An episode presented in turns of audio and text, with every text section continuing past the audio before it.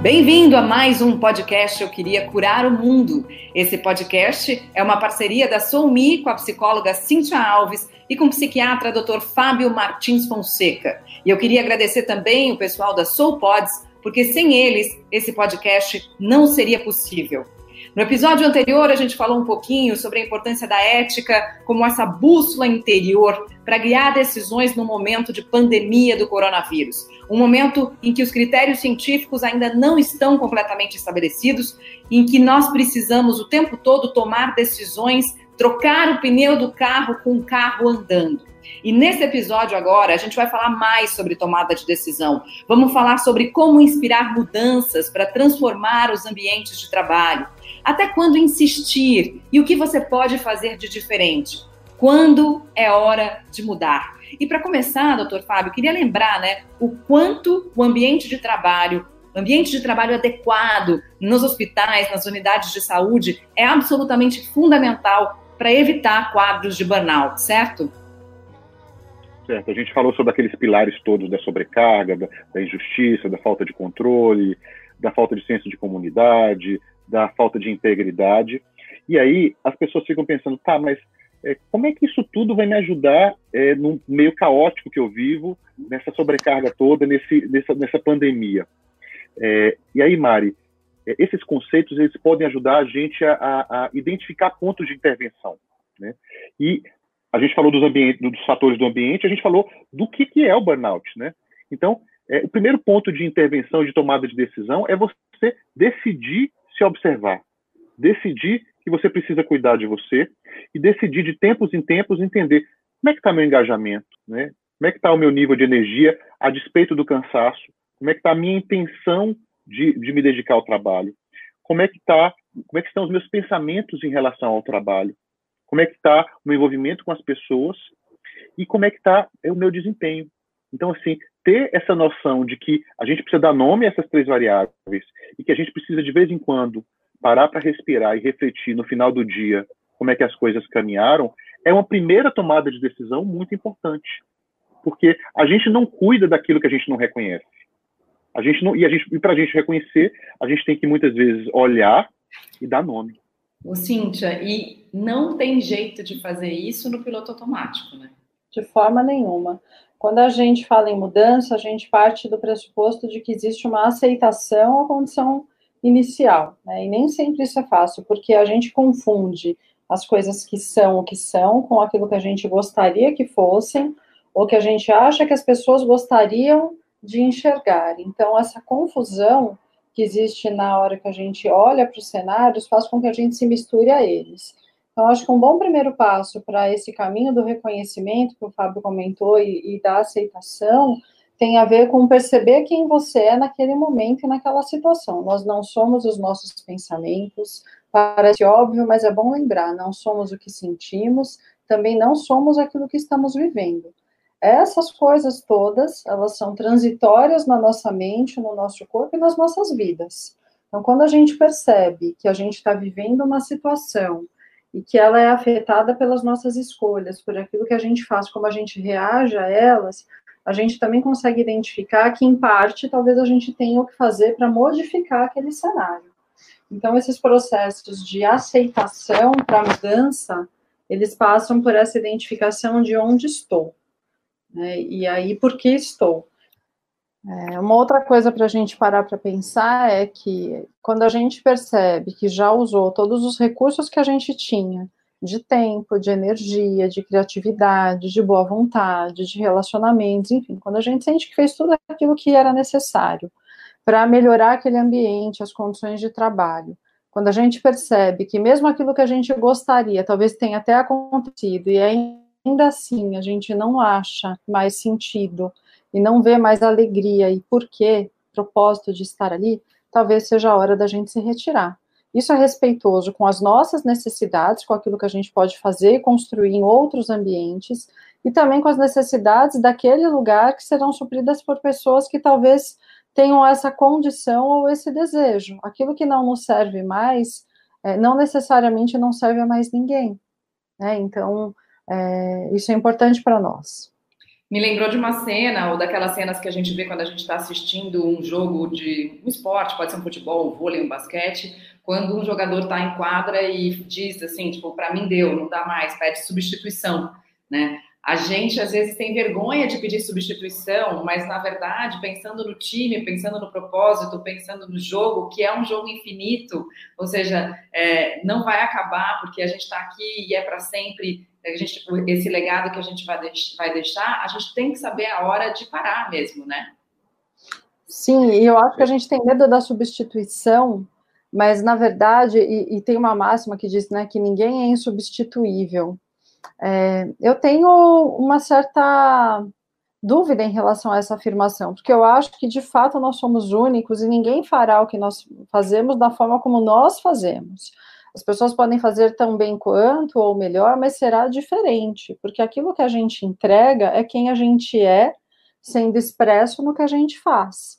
Né, a gente falou no último episódio sobre a questão do servir, e eu acredito muito nisso. Então, quando eu percebo que o meu servir está limitado pelo ambiente de uma maneira que eu estou adoecendo, estou impedindo o ambiente de receber alguém que possa se adaptar a ele, eu preciso pedir para sair. Né? E, e, eu acho que isso é honroso, isso é respeitoso. Olha só uma frase que você me fez lembrar, desculpa, doutor Fábio, mas que o, é o Victor Stirnemann, que é terapeuta, filósofo, terapeuta junguiano, ele tem uma frase que eu acho maravilhosa, que diz assim, Somos transitórios e únicos, bolhas na camada de espuma, crista expressiva da onda humana no mar da consciência do todo. Uau! Lindo, né? Fala, doutor eu estava pensando, eu pensando nessa coisa de tomar decisão, a hora de, de entender que é, a sua trajetória naquele, né, naquela jornada já se encerrou, e esse balanço entre aceitar é, uma coisa e tentar mudá-la. E parece tão contraditório, né? Como é que eu posso aceitar alguma coisa se eu estou querendo mudar? Se eu estou querendo mudar é porque eu não aceito, né? Ou se eu aceito, eu não quero mudar. Parece que tem uma, uma contradição nisso aí, né? E eu gosto muito da ideia da gente definir melhor o que, é aceitação, né? Porque a gente pensa muitas vezes em aceitação como resignação, como submissão, né? Como entregar os pontos. E tem um conceito de aceitar que é aceitar a realidade, a primeira coisa é, independente de eu gostar dela ou não, é participar dessa realidade integralmente. E a partir do momento que eu participo dessa realidade, eu posso entendê-la um pouco melhor, mas entender de dentro, não de fora, né? Não como, como não à margem, mas fazendo parte. E a partir do momento que eu entendo, é, eu posso tentar mudar.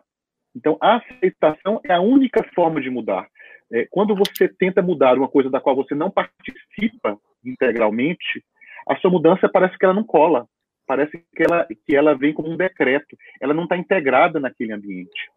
Então, é, quando você aceita é, que você não, vai, não pode mais fazer parte daquele, daquele lugar, de alguma maneira, mesmo que não seja imediato, aquele lugar vai responder para você também.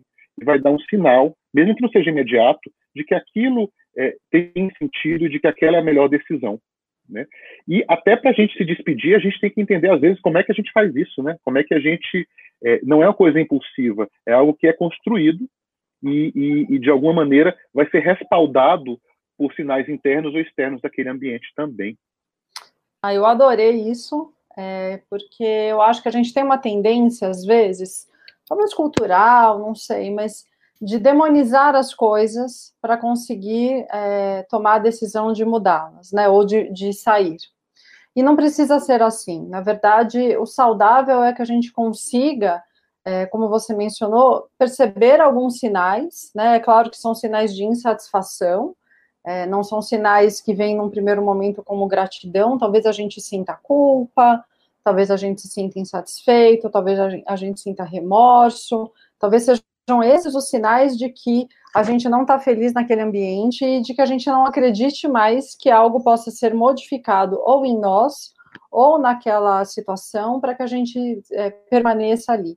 Depois disso vem a perda de energia, a perda de conexão, a perda de envolvimento, de disposição. E aí, se a gente arrasta muito esse nosso momento de insistir, a gente começa a criar aquilo que eu vou chamar de demonização em que tudo está errado, nada serve, nada está bom. E aí isso faz com que a gente comece a viver processos de destruição daquilo que a gente construiu. Então, talvez nessas situações em que a gente percebe já no ambiente que a gente está se sentindo deslocado, que aquilo não faz sentido, que a gente não quer mais estar presente, é difícil, mas a gente precisa se escutar. Se escutar e sair com essa integridade emocional da situação. E às vezes até planejar a saída, porque vamos entender que talvez em, algumas condições, como uma situação de crise, não é assim tão simples você desplugar, mas a partir do momento que você comunica uma decisão tomada, algo em você se acalma.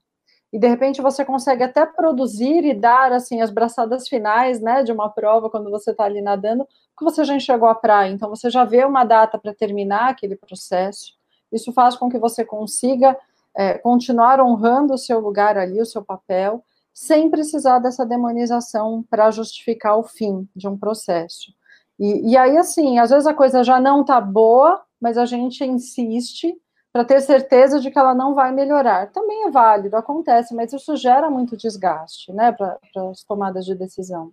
A minha pergunta é: a coisa tá boa para alguém nessa situação de coronavírus, porque também a gente falar sobre isso e imaginar que a gente vai ter um ambiente ideal nesse cenário é idealização, certo? Isso. Nesse momento, é, a gente tem uma realidade que se impõe e que está difícil para todo mundo. Sim, eu acho que não tem essa coisa da, do cenário bom, mas tem aquele que eu aceito. É, e que eu faço um acordo comigo, que eu vou atender, que eu vou atuar e que eu vou lidar com as necessidades dessa situação. É diferente de quando eu realmente me revolto e acho o fim do mundo e não consigo mais partilhar daquele propósito. E então, tudo isso que a Cintia está falando, doutor Fábio, é, que já chega num momento de burnout mesmo, de exaustão, de pedir para sair, pode vir, é, ou pode ser evitado, talvez, se a gente sair desse piloto automático e tiver alguns momentos de pausa, inclusive para poder pedir ajuda, que foi outra coisa que a gente falou, né? Esse conceito de pausa me lembrou de uma palavra em japonês, que eu não sei se vocês conhecem, que se chama ma. Ma é um conceito que junta dois conceitos no mesmo ideograma: é distância e tempo. E para os japoneses, ma é a pausa, é o intervalo, é o vazio, é o que dá sentido à música, é o que traz o ritmo. E às vezes a gente não está muito acostumado a dar esses intervalos e a gente acha que nos nossos momentos de pausa a gente se sente vazio e não percebe que na verdade a pausa é o momento de perceber se você está precisando muitas vezes de ajuda ou até de se reabastecer com energia daquilo que te faz bem, né? Então, uma coisa que você está falando, Mari, é que uma outra tomada de decisão é eu preciso positivar, eu preciso ver com bons olhos, parar um pouco.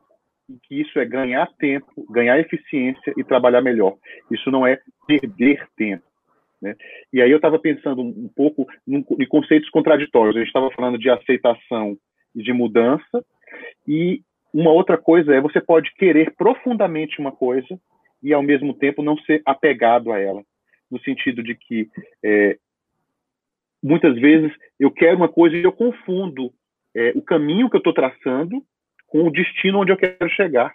Né? Então é muito importante a gente entender que parar, ter uma pausa e refletir um pouco é, é sair do piloto automático é, e entender que esse momento ele exige que a gente entenda melhor as coisas que estão acontecendo e que a gente não tem um mapa é, pré-definido dizendo, orientando a gente o tempo todo onde é que a gente vai chegar. A gente tem que olhar para os sinais e tentar juntar os pontos.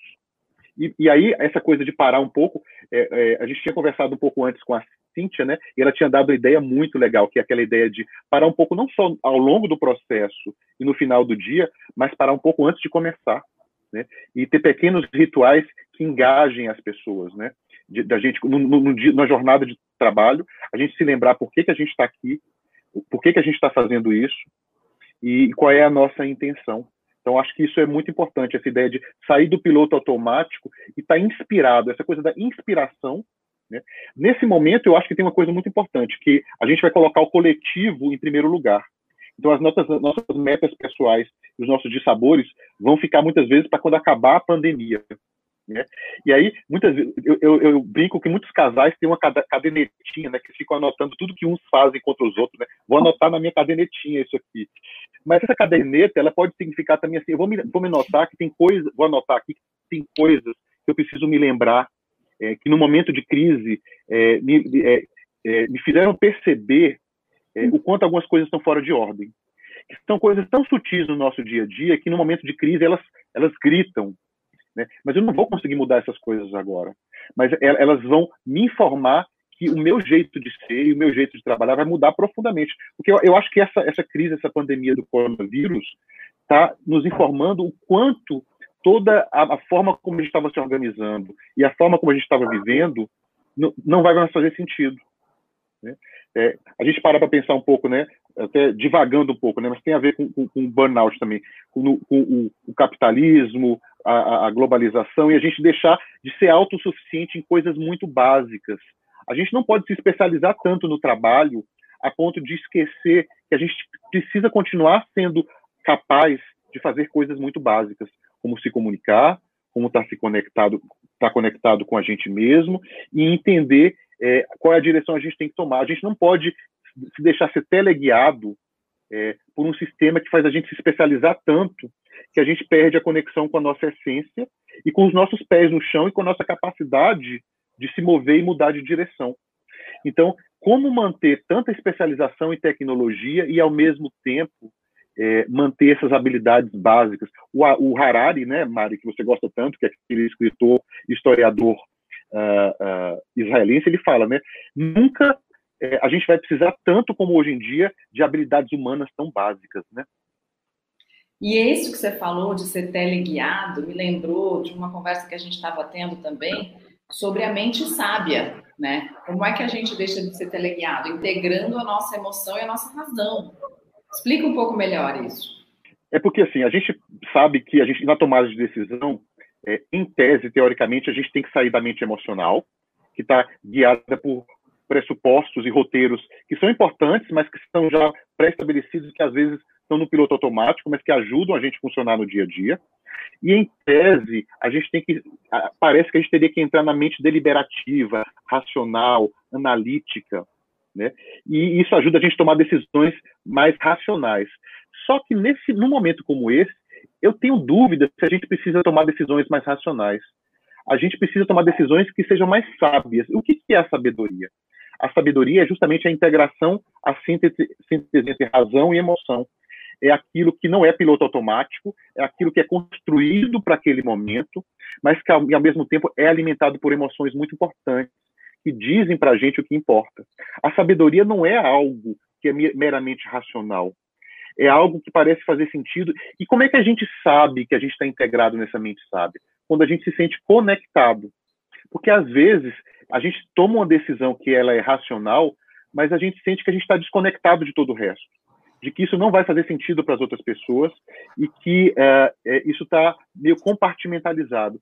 A mente sábia, ela só pode ser integrada também se a gente respira fundo, se a gente se conecta com a essência e se a gente entende que aquela resposta não é uma reação, ela é uma construção para aquele momento e que leva em consideração tudo aquilo que eu consigo integrar. Então, é algo até difícil de colocar em palavras, mas é algo que você experimenta quando você sente que você está integrado com todo o resto. Que você não está assim, eu sou eu versus os outros, somos nós. Então, a decisão da mente sábia, ela é um pouco mais racional, mas ela também é um pouco emotiva, porque ela leva em consideração é, as emoções que levam a gente adiante. E emoções positivas, né? como gratidão, conexão, é, paz, serenidade. Então, a mente sábia também ela não consegue estar no modo desespero, né? A gente não consegue ficar nesse estado de síntese da decisão sábia o tempo inteiro, mas a gente sente quando ela vem, faz sentido e aí a gente se move e com o coração tranquilo, eu acho, né? Mesmo que depois, logo na adiante, você enfrente um novo desafio e vai ter que construir uma nova síntese. Então, acho que esse, esse sentido que você deu para essa palavra, ou para aquilo que você falou de construção, talvez seja mais importante. Ir construindo à medida que acontece, e ir construindo integrando razão e emoção, e assim é, calcando a sabedoria ao longo de todo o caminho, sabendo qual é o destino a que todos nós vamos chegar. E só uma coisa, Mari, que eu acho que é muito importante, é, a gente, se a gente já alcançou essa sabedoria em algum momento, a gente sabe que a gente tem isso dentro da gente. E no momento de desespero, a gente lembrar de uma coisa que você gosta tanto, que é respirar. Né? Porque quando a gente respira, a gente consegue se acalmar né? e a gente consegue olhar para as coisas com mais clareza. Então, uma tomada de decisão é eu preciso ter um tempo para respirar. Uma coisa que eu faço no meu consultório, às vezes quando eu estou assim muito sobrecarregado e que me salva é antes de, uma, de entrar na outra consulta, quando eu consigo ter a sabedoria de me lembrar que respirar é ganhar tempo e é expandir o tempo. Né? É, diga, quando a gente respira e a gente está presente, é, a gente age em cinco minutos como se a gente tivesse a eternidade. E às vezes, quando a gente está desesperado, a gente tem uma hora e a gente age como se a gente tivesse apenas um minuto, né? E aí tem uma coisa, não sei se a Cíntia pode também complementar também, Cíntia, que é a equipe tomar a decisão de um supervisionar o outro e a gente ter o que os americanos chamam de peer supervision, né? Em que assim nós vamos nos reunir em grupo e, e cada em cada momento nós vamos eleger alguém para ser o mentor e fazer pequenas observações do que, que aquela pessoa conseguiu enxergar naquele ambiente, naquele momento. E a, a gente precisa aprender a descrever o que a gente está vendo. E, essa, e, e, esse papel, ele pode, numa equipe, ele pode circular, né? A gente falou no, no podcast anterior, né, de, de autoridade né, de liderança, e aí, às vezes, cada pessoa na equipe pode assumir esse papel de o, o que, que a gente conseguiu enxergar hoje, e quem vai, quem vai assumir esse papel hoje de descrever como é que a gente jogou essa partida hoje, como foi, quais foram os nossos melhores passes e quando foi que a gente errou e a gente poderia ter, ter, ter jogado um pouco melhor.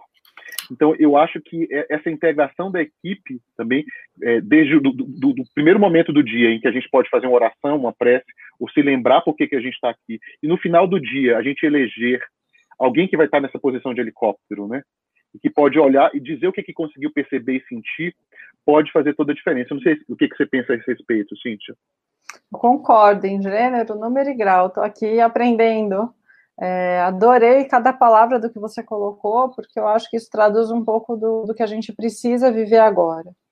Né? Assim, que é esse momento de reflexão, de pausa, de absorver o momento, sabendo que nós fazemos parte dele, mas que existem contribuições que, embora pareçam ínfimas, pequenininhas mesmo, elas são muito importantes para que as pessoas se agigantem nos seus papéis e naquilo que elas têm para fazer. E o feedback tem esse poder, né? Assim, a gente ser visto pelo olhar do outro é sempre um, um convite à reflexão, e, e, eu acho importante isso. Sabe o que eu estava pensando, né? Lembra da, da figura da dona Lúcia, do cafezinho, do podcast passado? Né? Sim. É, a gente lembra dela e a dona Lúcia, às vezes, é uma pessoa que aparentemente não tem aquela formação, aparentemente uh, não pode contribuir, mas nesse espaço de, de, de, supervisão, de mentoria, a dona Lúcia também faz parte, ela também é convidada no final do dia, e ela também pode assumir essa posição de dizer, dona Lúcia, o que, que a senhora conseguiu enxergar no nosso trabalho hoje? Né? E essa, essa, esse despojamento e essa entrega da equipe para o olhar de todos, eu acho que é uma tomada de decisão muito importante. Né?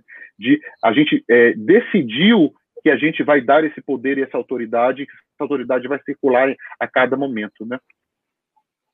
Então, no podcast de hoje você viu o quanto é importante entender se é o momento de você pedir substituição, para você sair desse piloto automático, para entrar em contato com esse seu cansaço, com essa sua exaustão, você precisa de pausa. Você precisa se dar o direito de fazer intervalos, entrar em contato com as suas emoções e integrar emoção e razão para tomar decisões mais sábias. Fazer um minuto de silêncio, um ritual curto no começo do dia do trabalho pode ajudar as equipes de saúde a terem mais tranquilidade para entender o propósito que é maior do que o desafio do dia a dia. Estamos todos juntos trabalhando por um bem comum e ter essa noção desde o começo do dia até o final é importante para combater a exaustão, para combater o burnout. Ter o senso de equipe de que nem todo mundo é autoridade o tempo todo e que todo mundo pode dar feedback para todo mundo é também uma posição de humildade e de respeito com o outro que deve ser preservada nos ambientes de trabalho. No próximo episódio de Eu Queria Curar o Mundo, a gente vai falar sobre despersonalização, como resgatar a si mesmo. Quem é, afinal, a pessoa do profissional de saúde? Quem é? Qual é a identidade desse pessoal todo?